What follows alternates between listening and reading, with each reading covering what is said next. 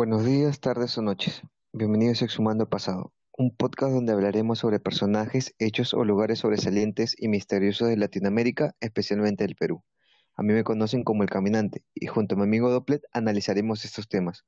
Hoy hablaremos sobre Nailamp. ¿Qué tal, Dopplet? ¿Cómo estás? Aquí, bien, bien, con un culo frío, con un culo frío. ¿Dónde está la primavera? A mí me prometieron la primavera y no la siento por ningún lado. No, este, bueno, pero también tenemos que aceptar de que en este, en, en nuestro, en nuestro Lima querida hay verano e invierno. O sea, la primavera es, es un mito inventado por extranjeros para vendernos ropa de temporada, pero no, sí, porque acá no hay, ni- no hay ni muchos árboles para saber cuándo mierda están cayendo las hojas de amarillas, no sé nada, no hay otoño acá tampoco, es una cápsula esto. Sí, sí, en realidad sí, pero sí, todo, pero todo tranquilo, en lo que se puede. ¿Tú qué tal? Bien, bien, ahí.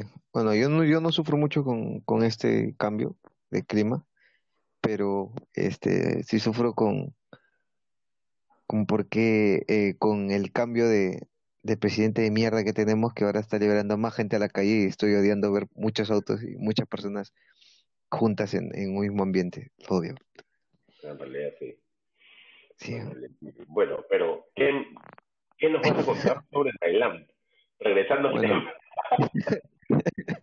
bueno, tengo un popurrí de información sobre este personaje que este entra entre lo mítico y tiene hasta cierto punto, un- o sea, este personaje en sí da mucho origen a una realidad que se desarrolló en una, una zona del Perú. Muy bien. Y este y, y cae tanto en la parte real, o sea, algo tangible, como en algo imaginario. Y Ah, este, acá. y esto, y lo hace muy, muy, muy, muy, este, muy llamativo este personaje. Me, me, me tentaría decir que Nailam, a diferencia de muchos otros personajes y, y de dioses, como el caso de Huiracocha o el caso de Com que hemos visto anteriormente, Nailam es un poco más tangible, un poco Ah, más, vez. es más, este, ¿cómo decirlo? Es mucho más humano por el hecho de que se han encontrado hasta restos de, de- de- de- del origen de su civilización y todo. Entonces, por esa parte es, es un, es un dios bastante peculiar, bastante, bastante, van, van a encontrar buena información que la van a, vamos a saber llevarla en, en, A en ver. el, en el Muy bien, vamos a comenzar. El nombre, elegi- el nombre con el que todo el mundo lo llegamos a conocer es como el nombre de Nailamp. pero tiene abrevia- tiene una, tiene dos formas distintas de escritura. La forma natu- la forma que normalmente todos la conocemos es N-A-Y-L-A-M-P, Nailamp. Claro. Y otra forma de escribir es N-A-N-L-A-P, Nanlamp, Nanlam. sin, Yes. sin Nanlamp. Muy bien. En este, en en esta historia vamos a encontrar también de que hay dos cronistas que se que recopilaron la información que encontraron de este lugar, porque recuerden de que antiguamente todas las leyendas o todos los mitos que se conocen de la época incaica no vienen de forma escrita, sino llegaron a través del voz a voz, que era la forma más común como se transmitían.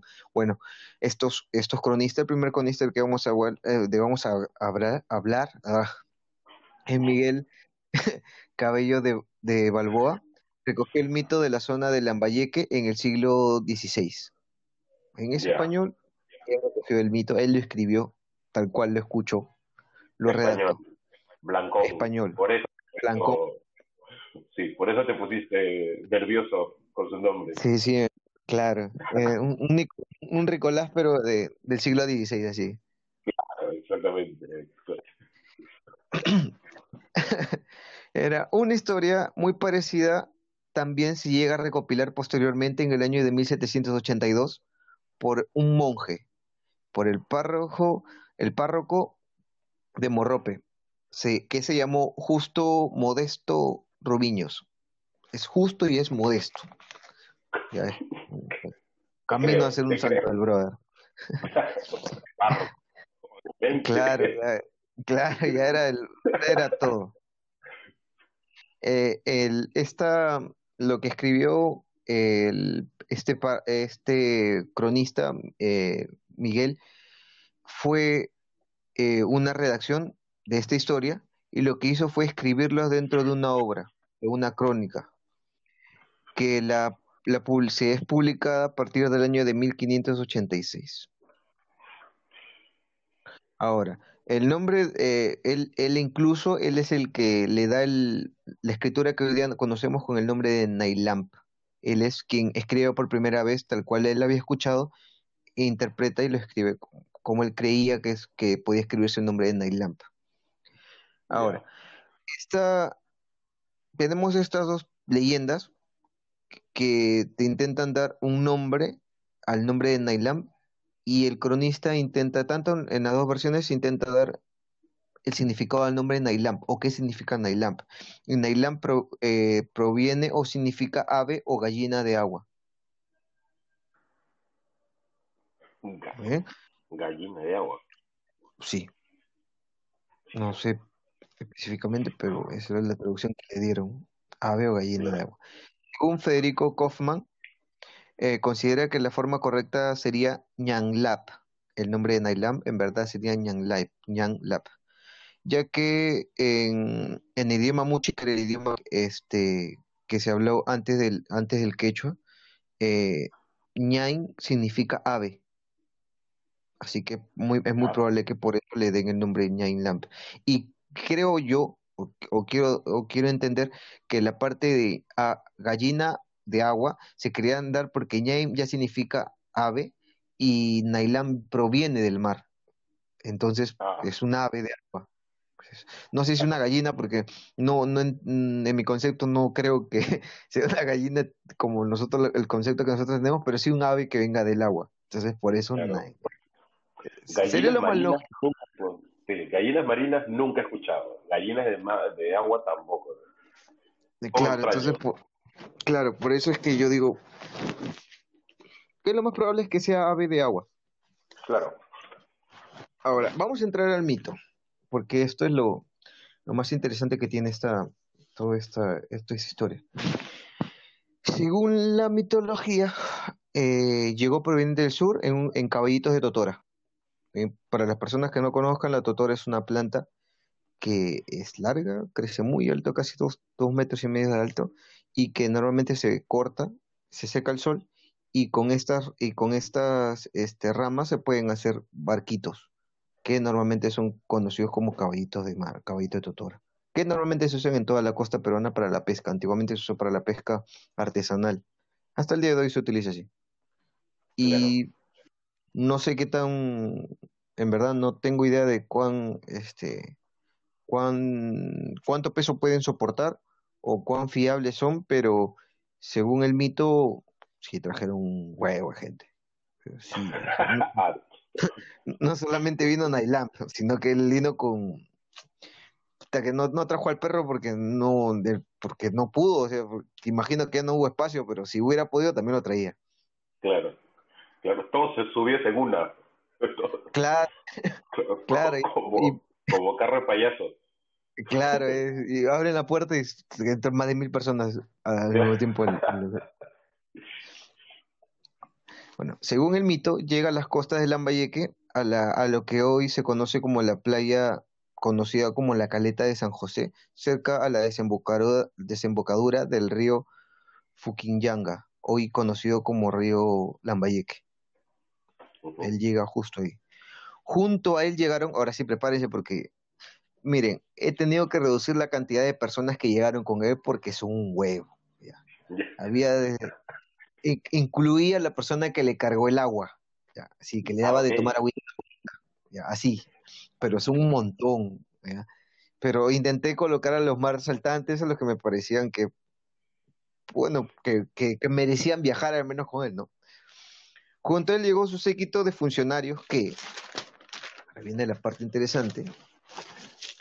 Antes de que comiences, que, o sea, me estás diciendo que esa, ese caballito de Totora era como, como la S o, o un micro. El cobrador había subido a todos, a todos los que se encontró. Claro, es, es tu chosecano en hora punta, así, así, todos van pa- todos van hacia Ate, así, así, que ya no entra nadie. A- antes del COVID era esta vaina, así, Claro. es- esa vaina estaba full. A las 5. Claro, Metropolitano 5 de la tarde, 6 de la tarde, todo regreso hacia los olivos, así, hasta que ya no entra nadie. Se puntean todo mal y entra uno así, se lanza contra todos de panza para poder entrar y empujar, y que en la puerta le echan que la mochila y las Claro. nalgas, pero igualito. Pero estás adentro, En- pero estás adentro. Exacto, exacto, estás adentro que me lleve. Bueno, tenía funcionarios, tenía militares, tenía mujeres y tenía sirvientes. Primero, ese es el global, esa es toda la gente que trajo. En este grupo estaban sus esposas, no tipificamos cuántas esposas sean, o sea, pueden ser Ok. 10, 20, 30. Eh, estaban las esposas de Nailam y su esposa principal, llamada Seterni, que era la mujer, la, la, la, la ma- la matrona, la, mamá la que era la, la que tenía todo el derecho.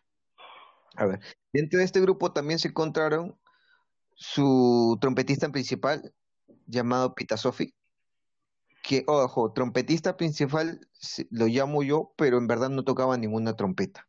Él lo que, él lo que tocaba era el pututo, que era este, esta, este caracola que tenía un hoyo en el medio, en tú soplas y fu, te hace un sonido peculiar, no te hace un sonido de trompeta, sino te hace un sonido como de, no sé, es un sonido como una bubucela, ya que todo el mundo ha ido al mundial de, podría, ser. pero ¿cómo?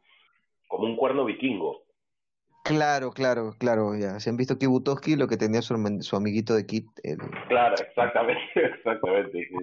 eh, no me acuerdo cómo se llama este rubio, este gordito, pero ya, él lo que él tocaba cuando llamaba a su familia para almorzar, el cuerno de guerra, ya, ese Claro. cuerno, ese mismo sonido, era el mismo sonido que, son- que, que hacía sonar este su trompetista personal del, de Nailam cuando él llegaba. Eh, él solamente lo hacía sonar como un indicativo de que iba a llegar Nailam a un lugar. Bueno, Era Ya. como que te aviso que te aviso que pasa.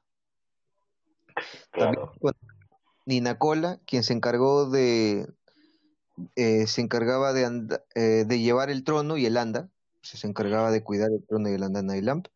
Eh, Nigas, Nigastiwe se encargaba de la bebida, te dije, había alguien que se encargaba de darle su bebida. Eh, Foga, eh, que encargaba de derramar polvo de conchas marinas por donde caminaba Nailamp. Ya. Y así como ellos, hubo un grupo más de personas que obvié porque sus nombres eran difíciles y porque ya, pues no te voy a poner hasta el que le limpiaba el poto a Nailan, porque si ya estaban sus Claro, nombres, gente importante la que has mencionado. Gente importante. El que le daba agua. Claro. Gente que se gente que gente de gente de alcurnia, porque Claro, obviamente, obviamente, todos necesarios, todos necesarios. Claro. No es que. Nailam podía caminar solo, o sea, eso en la tierra, no, no, no podía hacer su sí, exactamente. No podía levantar No. el, el vaso solo, el que tenía que dar No, el agua. Claro, El tiene claro. eh, con las plumas, el que eh, eh, al- alucina que sí encontré el de la, el que le abanicaba, pero ya dije, no, ya eso es muy, muy mucha vaina, dije, no, eso. no, Pero no, no lo puse. Si ustedes quieren más información, escríbanme, yo les paso los nombres de todititos, porque son la lista, la lista, toda la lista. La pero acá de pu- puros jóvenes que cumplían funciones innecesarias. Me hizo acordar mucho a esta película de El Príncipe en Estados Unidos, donde salía Will Smith joven. No, perdón, era este, una Will Smith, este weón de... Eddie Murphy, creo. Con Eddie Murphy, claro, que sale y te había una flaca que le cepillaba, que esto, que Claro, lo, claro, que claro. lo mismo, lo mismo, así, es lo mismo. Nailam era lo mismo. Pero no tenía un negro que, que fuera su guardaespaldas. Tenía un culo gente. Sí, pero este, yo, con lo que tú me estás diciendo, tenemos una, una, este, eh, todos vinieron en una barca de Totora, en un caballito de Totora, pero yo el concepto que tengo de caballito de Totora es del tamaño de una tabla de, de surf. Sea, De surf. porque, ¿cómo, entraron todos? O sea, estás hablando del arca de Noé. Claro, pero en versión perucha, pues así ya. Claro, tu yate hecho de, de Totora. Claro, es, es creo que lo más parecido sería lo que hay en el lago Titicaca, a las embarcaciones como flotantes como el de los Uros. las islas de los Uros. Ya, claro. Ahí, te, ahí tengo más, tiene un poquito más de sentido. Claro, pero es que no tipifican, que dice solamente que vienen caballitos de Totore. Y yo también cuando le me dije, caballitos ni cagando, que le amarraron cuatro caballitos y le puso tablas encima. Eh, Porque, Claro, ya era una, ya era una canoa de, de una manera, pero es justamente como, como tienes este, las barcas en... Debe haber sido una barca mucho más grande que las de, que las de los Uros, pero claro, pero con, pero, o sea, imagínate, y falta todavía gente que, junto a ellos también llegaron muchos maestros que se dedicaban a distintos tipos de trabajo.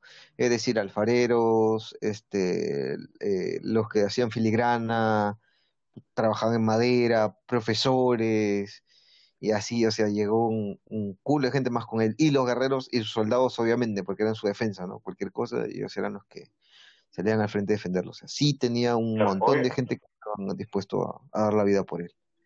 obviamente tenías que llevar a profesores, pues no ahora, en ese momento no había, no habían clases en línea, como pues, si estás ya de toda tu Claro, familia, tenías que asegurarte que la, la educación, claro, claro, no como ahora. Ahí sí era importante. Ahora, al llegar Nailam a Lambayeque, tomó la decisión de, adela- de donde llegaron, de donde se embarcaron, decidió caminar con todo su grupo dos kilómetros lejos de la playa. Que tiene mucho sentido porque si te quedas en la playa, eh, asumió de que la marea, yo pienso que asumió que la marea puede subir y dijo, mira, mejor nos vamos un poquito más allá para evitar que la marea nos, si es que yo construyo algo, nos joda Ujú. Y todos felices. Así que Nailam decidió ir dos kilómetros adentro y, don- y después de estos dos kilómetros decide establecerse. Construyó un palacio y un templo llamado el Templo de Chot, que hasta el día de hoy este, es conocido como el Templo de Chota. ¿ok? Ah, En este templo se colocó un ídolo que eh, era la representación de Nailam, el cual se le colocó el nombre de, de, Yampa, de Yampayek, que muchos de ellos dicen que a partir de este nombre de Yampayek es el que le da el origen al- a la región de Lambayeque. Lambayeque, claro. Eh, Sí, esa historia sí ya se había escuchado del, del Claro, ídolo. entonces, claro, eh, ahora, lo que también eh, es muy peculiar es que qué egocéntrico eres para puta decir, ¿sabes qué? Hasta que van a hacer un ídolo mío. Yo, o sea, yo, yo. Y este ídolo yo, este, que a ser yo, es, es, es básicamente yo, hasta que lo vas a adorar, pero no va a tener su templo para él solo y ah, pues, le, le colocas un nombre que, que vaya de acuerdo, ¿no? Bajo este contexto, eh, Nailam sería el fundador de la cultura Sican, o también Ah, conocida como la cultura Lambayeque, que, que ubicó, que ocupó toda esta zona. Eh, aproximadamente esto se da en el siglo IX después de Cristo, después de Cristo, después de Cristo. Se dice, Este, este, este chico de- sabía que se iba a ir en algún momento. Y para que me adoren, les dejo mi foto. Y te claro, claro, claro, están, es, es, es bastante, bastante peculiar, es como que, porque no me extrañas. Claro, exactamente. Ahora entiendo por qué tanto arte- artesano, pues había que hacer la foto. Había que hacer Obviamente, esto, claro. que justifiquen Ahora, el sueldo. No los he traído acá por la pura. Claro, no lo traje la cara, yo te traje para que hagas algo. Claro. Ahora, recuerden que Paseo no es, este es chamba, Claro. trabaja. Ahora, recuerden también que en este lugar ya habían poblaciones asentadas, poblaciones, digamos, sedentarias, asentadas, pero que no contaban con tanta gente como la que contaban Nailamp, no contaban tampoco con un conocimiento como el que tenían los, los, los maestros y toda la población con la que trajo Nailam, porque Nailam no trajo, o sea, está bien, Nailam trajo al que le daba de tomar agua, pero hasta el que le daba de tomar agua sabía más que muchos de los pobladores que, recién, eh, que estaban asentándose en esa zona. Nailam ya tenía un respaldo de conocimiento mucho más amplio, que venía con una tecnología mucho mayor. Claro, Entonces, bueno, para él, claro, viniendo del mar, debe haber tenido una, una tecnología mucho, mucho más amplia en realidad, para poder navegar en el mar. y Ya es una, una civilización obviamente un poquito más desarrollada. claro, y aquí viene una, una teoría que puedo tener, es que Nailam sea el que a lo que estaba el Colón diga, oye, y si salimos y le damos la vuelta a ver a dónde llegamos. Pero Nailand dice que yo me voy con todos. claro. Solo no me voy. Si nos vamos, nos vamos todos. Y sin querer queriendo, llegaron y dijeron, Nailand, todos, llegamos y Nailand, ah. Ah, no, no, sí, sí, sabía que iba a llegar. Vamos, ya estamos cerca. Eh, tú eres por, dentro, bravo, el, por dentro el resto debe haber dicho, uff, llegamos. llegamos, claro. Claro, y Nailand, no, yo sé que había algo, y por dentro también Nailand, uff, menos mal, encontré algo. Es como que ya llegamos, vamos hacia adentro. Y básicamente lo que hace Nailam una vez que él este, funda esta ciudad y le da y les enseña a los pobladores que se encontraban en el lugar, les enseña la tecnología que tenían a trabajar con los materiales que encontraron. Yo imagino que esto fue una retroalimentación porque así como Nailam llegó con mucha tecnología, los pobladores le enseñaron lo poco que sabían, que era el trabajo en, arcilla, en barro, para hacer las construcciones de edificaciones del lugar. Se dice que al envejecer y fallecer Nailam, porque ojo, él fallece, fue enterrado en el mismo lugar donde se encontraba su ídolo, Jean Payek. Pero, acá viene el pero, pero sus hijos para poder perpetrar la mítica con la que llegó su papá y poder, eh, poder conservar lo que muchos creían, la población, sobre todo los esclavos y la población de debajo, creían que él era un dios para poder este para poder mitificarlo más de lo que ya estaba, comenzaron a contar en el pueblo que su padre era inmortal y que había decidido convertirse en ave y seguidamente volar hacia el lugar de su origen, que era en los cielos. ¿Te hace parecido? ¿Te hace conocido? ¿No se escuchaba alguien que vuela y que sube a los cielos? Sí. Y que también hubo gente que, que pasó la buena nueva. Sí, sí, me parece, me parece muy familiar esa historia en realidad, pero igual que de quién habrá quién habrá comenzado con este con este con este chisme por este lado, lado del mundo no, ojo, ojo que esto dice que es después de Cristo, entonces es muy probable que le hayan el, el soplo de otro lado y digo, ah, bueno, claro. sí, ya podemos porque, porque yo no puedo. Claro, este, ¿qué decimos ahora? Se ha muerto mi papá. ¿Qué decimos? Oye, ¿te acuerdas de ese Nazareno? Bueno, le metemos, le vamos. Claro, nosotros, también somos varios. Yo puedo, yo puedo, claro, porque ojo que Nailam, Nailam sí tuvo un montón de hijos. No se sabe exactamente la cantidad, pero más de 12, con más de 12 con 5. con todo tranquilamente. En, esa balsa, que creo. Sí, entonces, básicamente, eh, el, su community manager no eran 11 como lo estuvo el Nazareno, este tuvo tranquilamente sus 50 community manager y todos se pusieron de acuerdo porque también sabían que si no conservaban la mitificación de su de Nailam, era muy probable que perdieran el poder. Sí, pues.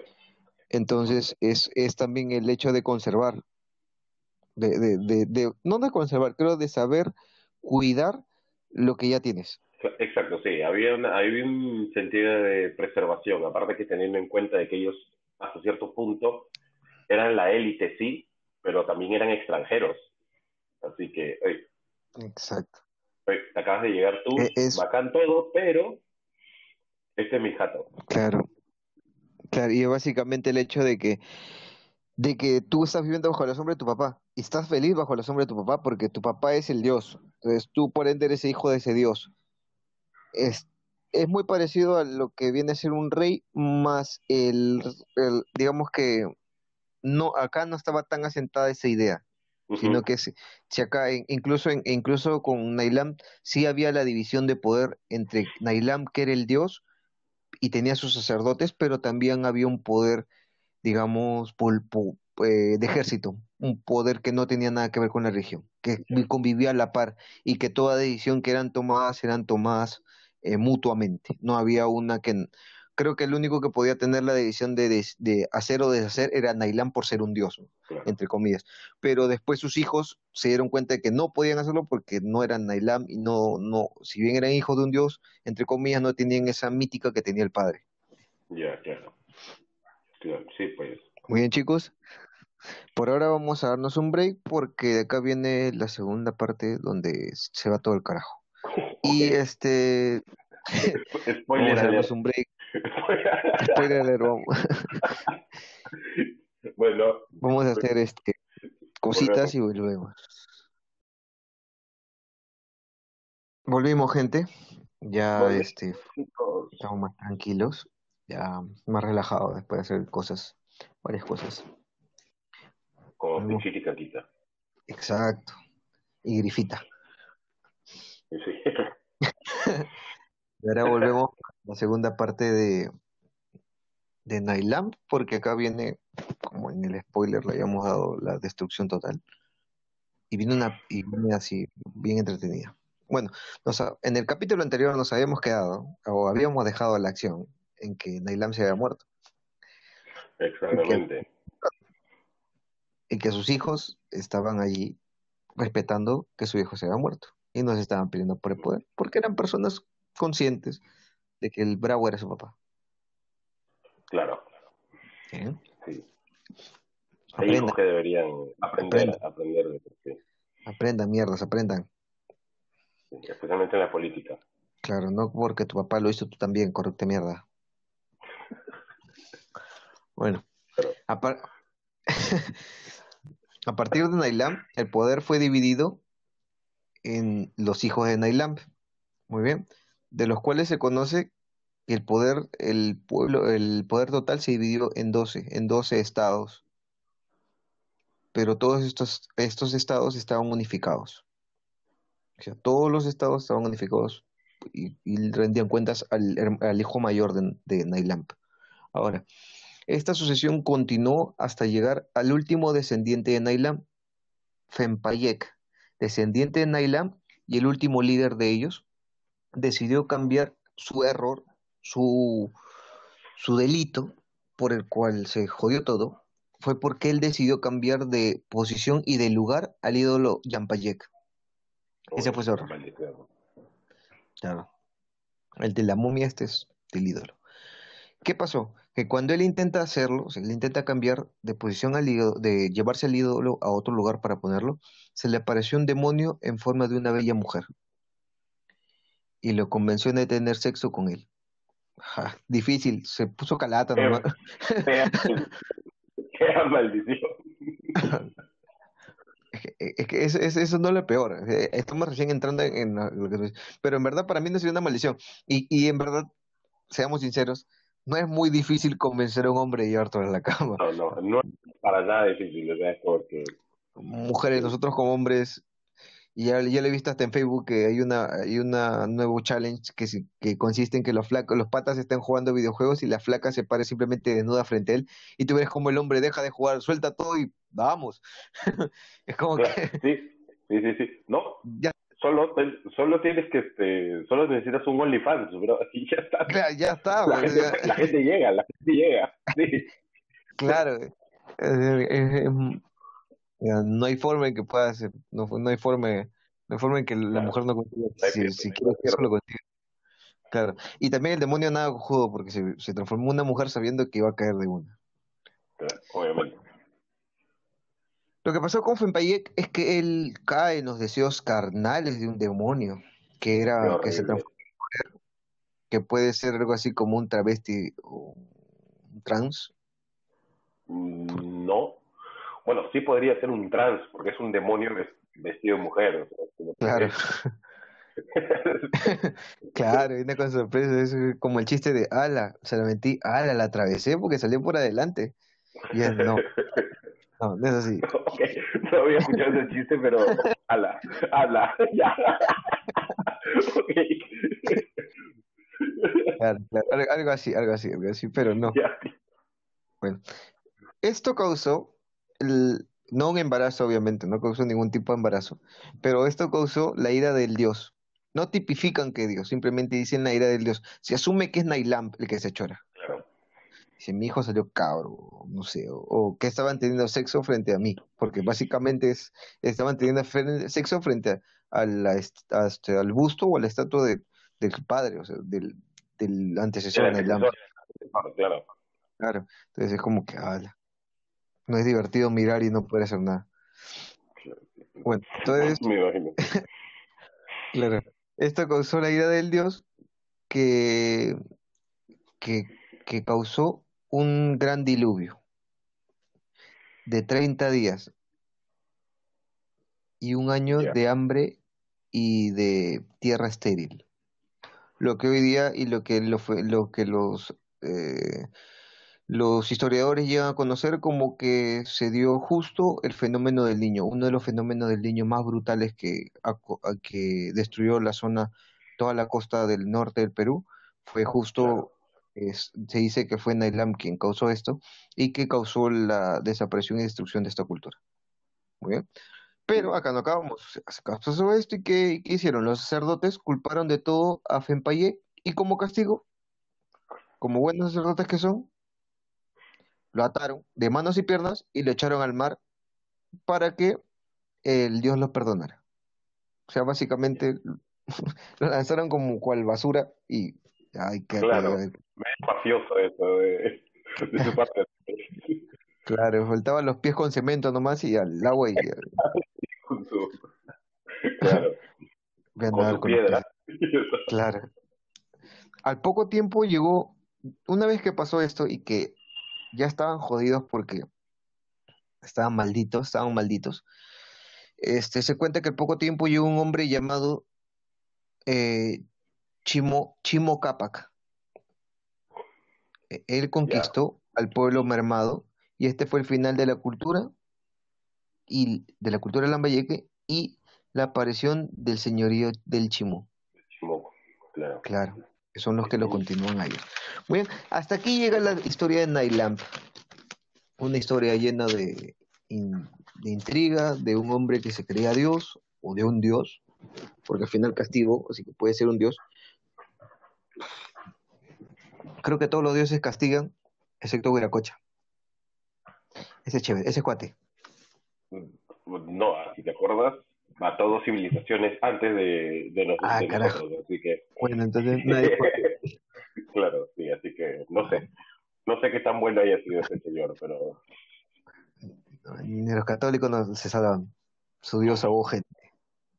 sí, pero, pero, pero bueno, entonces, esta es, Nailamp es el creador de, de toda esta, de toda esta cultura y su destrucción y su enojo causó la destrucción de, de ellos. Exacto, Un exacto. dios tal cual, creo y destruyo me exacto.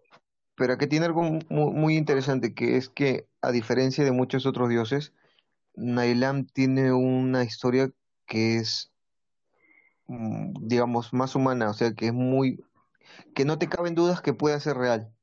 O sea, Claro. eh, mientras que Huiracocha o Con tienes esto de que, de que es muy alucinante, eh, en este caso tú puedes decir que Nailam no, porque hay muchas teorías y muchas certezas que dicen de que el, el hombre pudo haber venido del mar, desde otros lugares, pudo haber llegado navegando hasta las costas, y que si encuentras, ojo, mi- mire, ya, ya no desde un punto de vista eh, legendario, de leyenda, sino un punto de vista más real. Nailam no fue tonto, porque donde llega muy cerca a donde él llegó estaba la desembocadura del río, es decir, había agua dulce, y él decide ir dos metros lejos de la playa, es decir, lejos de donde el mar pudiera tocar. Siguió, asumo yo, siguió este el camino del río hasta llegar a un punto en el cual tuviera el valle, el río que le diera agua y estuviera en un lugar que no fuera tan arenoso donde pueda comenzar a, a hacer una civilización nueva. Es viable, o sea, desde todo punto de vista es muy viable. Construye una civilización que se adecuó a lo que él necesitaba y ya tiene de antemano de que llega la población, o sea, él trajo una población ya experta en ciertas cosas, que se tuvo que adaptar a un nuevo terreno, obviamente, que encontró población que habitó este terreno, era muy probable que sí fuera, que fuera el caso.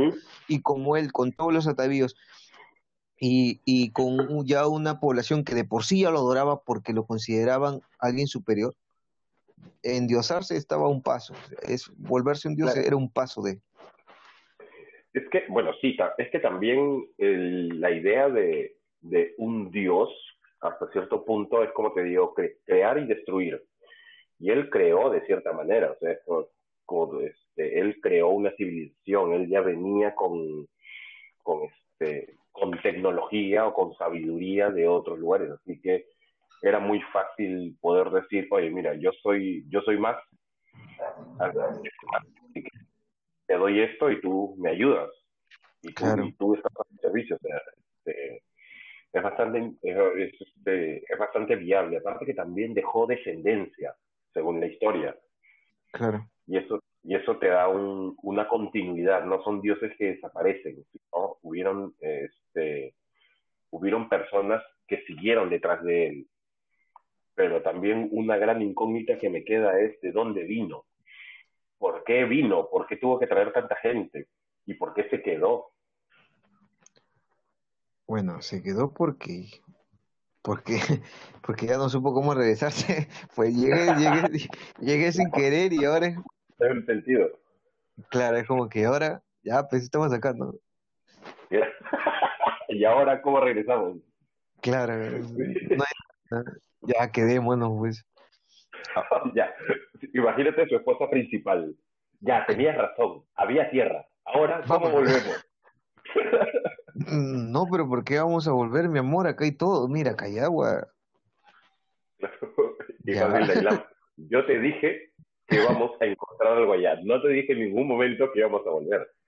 Claro, me costó tanto salirme como para regresarme tan loca. claro, claro, te quieres comer todo el regreso. ¿Cuánto no, tiempo demorar? ya no, entonces cállate, quédate. Ah, todo este mito causó una discusión, una polémica bastante interesante, porque comenzaron a surgir los posibles orígenes. Muy bien. El primer persona en lanzar una teoría de lo que, de dónde pudo haber venido Nailamp fue Max Ulle. Si, lo, si nos acordamos quién es Max Ulle, es, bueno, para hacer una, una pequeña referencia, es el que se encargó de descubrir o descubrió de casualidad la cultura mochi, por ejemplo tiene este, tiene esta, este espaldarazo. Es una persona, era un arqueólogo que tenía esta, esta, este peso. ¿ven? Maxwell le dijo que el mito de Nailam tenía argumentos válidos para poder explicar que este señor viniera de la cultura maya, o sea, desde ah. México.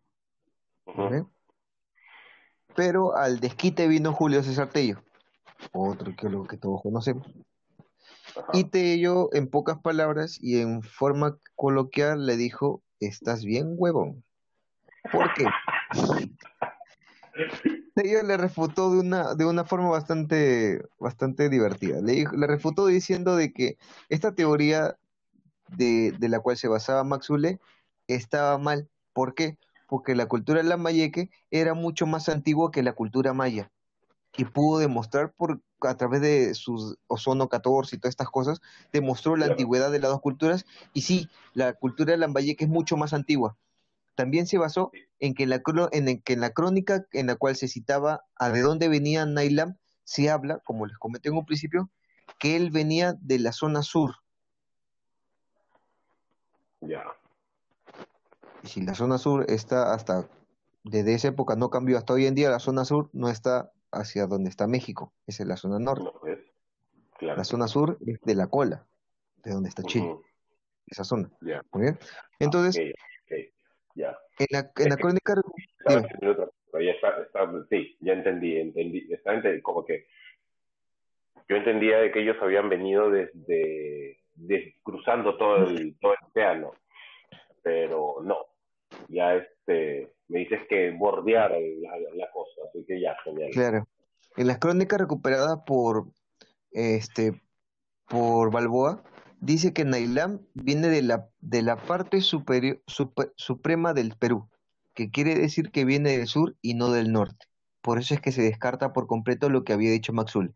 Ojo que Maxul lo dejó en buenos términos, o sea, lo dejó como dándole, intentando de dar un sentido a, a Nailam, pero Tello vino más achorado. Pues, sí. Y con otro Claro, es como entró un poquito con la pierna arriba, pues, ¿no? Sí, Salvino frente a meter un patón en la espalda a, a Ule y decirle, sale acá, estás dando piedras. Ojo que hubieron también otros arqueólogos que explican de que es posible que Nailam pueda venir de la fracción de la cultura tiahuanaco, que tiene mucho sentido porque los, los barcos de Totora no solamente son eh, oriundos de la zona norte del Perú, sino que también se encuentran en la zona del lago Titicaca. Y quiere decir de que, a diferencia de otras poblaciones como, como los reinos, este, los, reinos que se encontraban alrededor del lago Titicaca, estos, eh, los reinos aymaras, a comparación de los reinos aymaras que se encontraban ahí, y que muchos de ellos pertenecían a Tehuanaco y que lo que hicieron fue simplemente abrirse y caminar. Entre ellos se dice que uno de estos reinos son los que llegan y fundan Machu Picchu, el Imperio Incaico. Este, lo que pudo haber pasado con Nailam es que Nailam, en vez de ir hacia el oeste, que es hacia el Pacífico, haya salido hacia el este, es decir, hacia el Océano Atlántico. Y lo que ella ha hecho es simplemente salir y bordear hasta encontrar otro lugar donde diablos estacionarse y bordeó todo, o sea, bordeó lo que hoy día conocemos como Argentina, este, y le dio la vuelta por Chile y llegó hasta las costas del Perú, costas norte. Claro, claro ahí tendría un poquito más sentido lo que, lo que hablábamos hace un rato, que es este que esta embarcación es más parecida a las embarcaciones de Euros que a un, a un caballito de Totora del norte. Claro. Entonces, básicamente, Claro, y ahí tendría mucho más sentido el hecho de que de que Nailam ya viniera con mucha gente que supiera trabajar distintas cosas. En Tiahuanaco se desarrollaron, la tecnología tuvo un punte bastante interesante en trabajos en piedra, en metalurgia y distintas cosas. Entonces, Nailam puede haber sido uno de estos reinos que simplemente dijo, ¿sabes qué cosa? Vámonos, vamos a encontrar otro lugar donde vivir. Y como se dio cuenta que toda la zona del lago Titicaca era una zona que ya de por sí estaba muy muy, este, muy llena de, de, otros de otros reinos que se encontraban en este lugar, simplemente decidió abandonar ese lugar y dar la vuelta para poder encontrar otro lugar ideal donde vivir. Y esto lo llevó hacia las costas que hoy en día, güey. Y a toda la historia que nos... ¿Cómo? Tener un cambio de vida. Claro, de una zona de alto de altiplano a una zona costera completamente, ¿no? Donde tuvo que encontrar también otra forma de alimentarse. Esto más o menos es eh, Nailam. Encontramos de todo un poco, tenemos información. Incluso eh, llegué también a leer un poco sobre que la mitificación, porque la, la leyenda que incluso en el colegio, bueno, sí, en todos los colegios, no, estaba en todos los colegios, en el colegio que yo estuve al menos me contaban la leyenda de Nailam, eran, era el, el era un, era, ah, en tu lamita, en tus láminas huascarán, ya. De 50 céntimos cuando te mandaban a hacer tal historia y todavía no teníamos internet. en la foto de la Huascarán venía solamente un barquito Totora y un brother así mismo este soldado con una armadura completamente hecha de oro. Que era Nailam supuestamente. Y no veías el séquito que venía atrás de él. Este, en pocas palabras era y lo que yo había entendido también en el colegio era que Nailam llegó solo, o sea, el brother llegó y dijo, ya, yo mismo soy, yo llego acá y yo a la población que estaba ahí, yo les enseño a hacer de todo, yo les enseño a ganar la tierra. Vamos a, hacer a los siguientes que me encuentren. claro, claro es, Nailam, o sea, Nailam salió solo y dijo, ya, yo mismo soy y comenzó a educar y así a todo el mundo. Y, y, y, ese es el concepto que yo tenía y decía, puta, pero este man es tan bravo que educó a todo el mundo y volvió, hizo él solito una cultura. Aquí ya no vemos que sí, sino que él llegó con gente que sabía hacer cosas, porque quizás él no sabía hacerlas, y a través de esto desarrolla una cultura que se ubicó en este lugar, que es mucho más lógico que lo que me contaron en el colegio, obviamente. Claro, sí, en realidad sí, tiene, es mucho más, más lógico, porque también con lo que tú me cuentas del, de que pudo venir del norte, o sea, estamos hablando de América, puedo venir del norte o del sur hasta Perú, pero a mí lo que me habían recuerdo vagamente de que a mí me habían dicho que es probable que hubiera venido del, cruzando el, el Pacífico, de Japón. Ah, y, me sacó un poco de cuadro porque dije como que, ala, ya. Es un viaje un poco más complicado, por no decir casi, casi mortal. Claro. Sí. Y, pero, sí, pues tiene más lógica que, que haya venido del mismo América. Pero es que, es que hay, muy, hay o sea, hay muchas cosas que pueden, que pueden contradecir esto por el mismo hecho de que muchas, por ejemplo, a barcos de Totora tú no encuentras en, Japón. No, pues. Encuentras, Este, y otro, otro punto es que eh, comparas los trabajos de ceramios o, de construcción que se desarrollaron en esta zona con la con Japón, con igual que si quieres contemporáneamente en época y no coinciden de ninguna forma, o sea, ni siquiera este el, tipo eh, de productos que llegan, ¿por qué?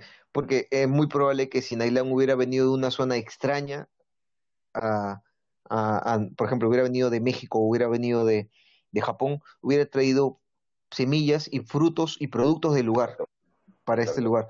Pero, en, e- eh, y, mm, pero por lo que se conoce y se ha estudiado, Nailam no hace ninguna alteración del lugar, no, no, no injerta ningún tipo de producto nuevo.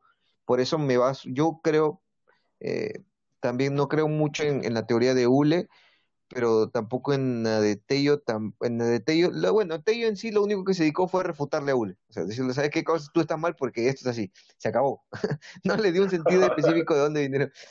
Él vino, él vino a pelear nomás y ganó. Él vino, Dice, a ver, "No, claro, él- gané ya. No necesité, ya, no necesité claro, yo- vino a joderte nomás, él vino a joderte, yo vino a, refutarte. Pero los demás este, arqueólogos tienen mucho sentido en el hecho de que digan de que pueda venir de una zona como el altiplano. Porque ya, o sea, porque no son civiliz si bien son civilizaciones un poco distintas, pero ocupan casi el mismo espacio geográfico, me refiero al, al continente al menos. Claro, Y no injertaron ningún tipo de producto nuevo, porque los productos que, que muchos de los productos que ya estaban en las costas, por, por trueques, llegaban también a la sierra. Entonces, sí, claro. no, no hubo tanta diferencia de, de, de, de la alimentación o del consumo de ciertos productos. Quizás ese sea el más razonable. Claro, aparte que este, ya no suena tanta coincidencia de que haya llegado a ese punto en específico, sino puede haber, haber sido una cuestión de que ya haya escuchado de este lugar y dijo, oye, podemos ir para allá. Ah, eh, por. X motivo ya está muy sobrepoblado, ya mi poder no, no me sirve tanto, así que vámonos para otro lado y ya sabiendo que, que había una civilización un poco más primitiva, podía, podía crear un reino más, más interesante, pues, ¿no? Ah, como los católicos, dices. Ah, sí, alguna, sí, parecido, parecido en realidad, sí. Como Ah. otras culturas que, que llegan y te dicen, yo soy mejor, Porque yo yo digo que soy mejor. Claro. sí, claro, pero, pero trajiste enfermedades que no conocíamos. Sí, Sí, y te vas a morir, pero yo soy mejor. claro, sí, sí, sí. Yo soy mejor porque aguanto esta enfermedad. Claro, claro, es que yo no la tenía porque no, nunca me había llegado, ¿entiendes? Claro, A, a- a los sudamericanos y a los indios los mató una gripe y a ti te mató la, fiebre- la gripe y fiebre amarilla, ¿no? Porque no, no, no sabían que era eso. ¿sí? Ignorancia, es que simplemente no sabíamos que habían esas enfermedades. sí. Sí, Pero bueno, gente, hasta aquí Bueno. llegó el podcast el día de hoy. antes de terminar, tenemos, tenemos, bueno, especialmente yo, fe- porque yo fui, fui yo el que lanzó el dato, tenemos que hacer una aclaración, nuestra primera aclaración del podcast. Estoy emocionado, en realidad. en el podcast anterior yo dije de que la, el- la guaponada de Mito tenía 15.000 años de antigüedad, pero en realidad me emocioné solo por el dato, porque es 1.500 años de antigüedad. Mochémosle un, un cero y ya está, todo bien. Sí, pero me bien. valí- eh, quería aclararlo porque, porque exageré con, con el número y si alguien saca cuentas, no iban a, no había ni humanidad, creo. Claro, los primeros unicelulares ya bailan la hueconada y es como que mierda, ellos lo inventaron. Y miren lo que he terminado. Bueno, gente, no se acostumbren a que, a que pidamos fe de ratas porque en verdad este, no vamos a pedir disculpas por nada de lo que hayamos dicho en el podcast. Sí Pero vamos por- a intentar, eh, por información, sí vamos a corregirnos porque intentamos ser lo mayormente exactos que podamos con la información. O sea, vamos a intentar dar la información eh, la más pura y clara que se pueda dar, sí la vamos a dar así. Pero si decimos algo que los ofende o, o decimos algo que ustedes no comparten, bueno, déjenme decirles que qué pena, pero no vamos a cambiar. sí, básicamente, básicamente. Si te molesta, discúlpame, pero, pero piña, pues. Pero no nos escuches. te hago, te doy besitos, te doy besitos para que te calmes, pero no me voy a recordar. Bueno, gente, gracias por habernos escuchado. Ya saben, síganos en, redes, en Instagram, en Facebook. Todos como Exhumando el Pasado. Así es. Y nos vemos en el siguiente capítulo. Si quieren, aquí el caminante les ha ofrecido toda la lista de la gente que vino que vino en el crucero de Así que si son morbosos y por no más quieren saber cuántas personas vinieron ahí, saquen su línea, yo les puedo decir cerca de 20, 20 nombres y cada uno con profesión todavía, así que vayan alucinándose cuántos son. Fácil encuentras a, a un pariente, a tu, a tu, tatarabuelo que ha venido con Nailambi y dices, oye, mira, qué lomo. Mira, llegué, yo llegué con él. yo tengo foto de este. así, que, así que, bueno, gente, cuídense y nos vemos la próxima semana. Adiós. Cuídate, caminante.